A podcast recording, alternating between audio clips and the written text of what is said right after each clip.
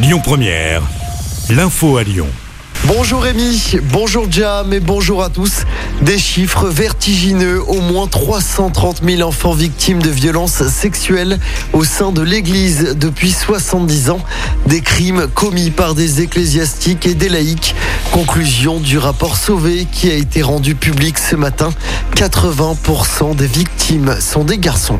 L'enquête menée en population générale par l'INSERM avec l'appui de l'IFOP conduit à estimer dans la population française âgée de plus de 18 ans à 216 000 le nombre des personnes qui ont été sexuellement agressées pendant leur minorité par des clercs, des religieux ou des religieuses. Si l'on ajoute maintenant à ce nombre de 216 000 des victimes des laïcs en mission d'église, par exemple dans l'enseignement religieux, catéchisme ou aumônerie, dans les établissements d'enseignement catholique ou les mouvements de jeunesse, le nombre des victimes passe de 216 000 à 330 000. Jean-Marc Sauvé, président de la commission indépendante sur les abus sexuels dans l'Église catholique.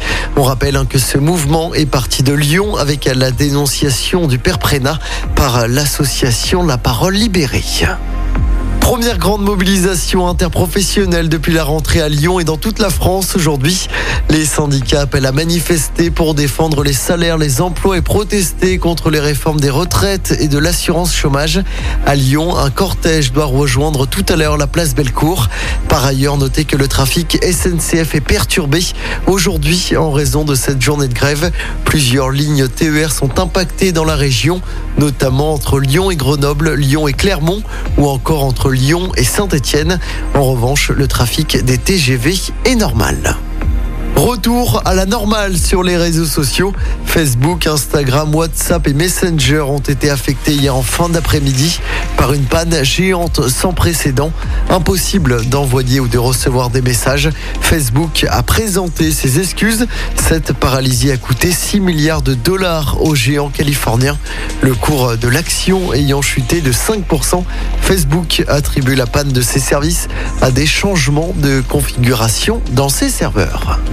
Dans le reste de l'actualité, le gouvernement ne veut pas se mettre les automobilistes à dos à seulement quelques mois de la présidentielle. Si les pneus neige seront obligatoires à partir du 1er novembre dans 96 communes du département, il n'y aura toutefois pas de sanctions. Le ministère de l'Intérieur veut d'abord passer par une phase de pédagogie. Et puis le régulateur européen approuve l'injection d'une dose de rappel du vaccin de Pfizer pour les plus de 18 ans à compter de 6 mois après la précédente. Ces décisions sont toutefois laissées aux autorités nationales de santé. On passe au sport en football. L'OL féminin repart à la conquête de l'Europe ce soir. Les Lyonnaises jouent leur premier match de poule de la Ligue des Champions. Les Lyonnaises joueront en Suède face à Haken. Coup d'envoi du match à 18h45. Un match qui sera marqué notamment par le retour d'Ada Egerberg. L'attaquante norvégienne était absente depuis janvier 2020. Et puis toujours en sport du basket également à suivre. L'Asvel veut enchaîner en championnat. Les Villeurbanais se déplacent ce soir sur le parquet du Portel. Coup d'envoi du match à 20h. Écoutez votre radio Lyon Première en direct sur l'application Lyon Première, lyonpremière.fr et bien sûr à Lyon sur 90.2 FM et en DAB+.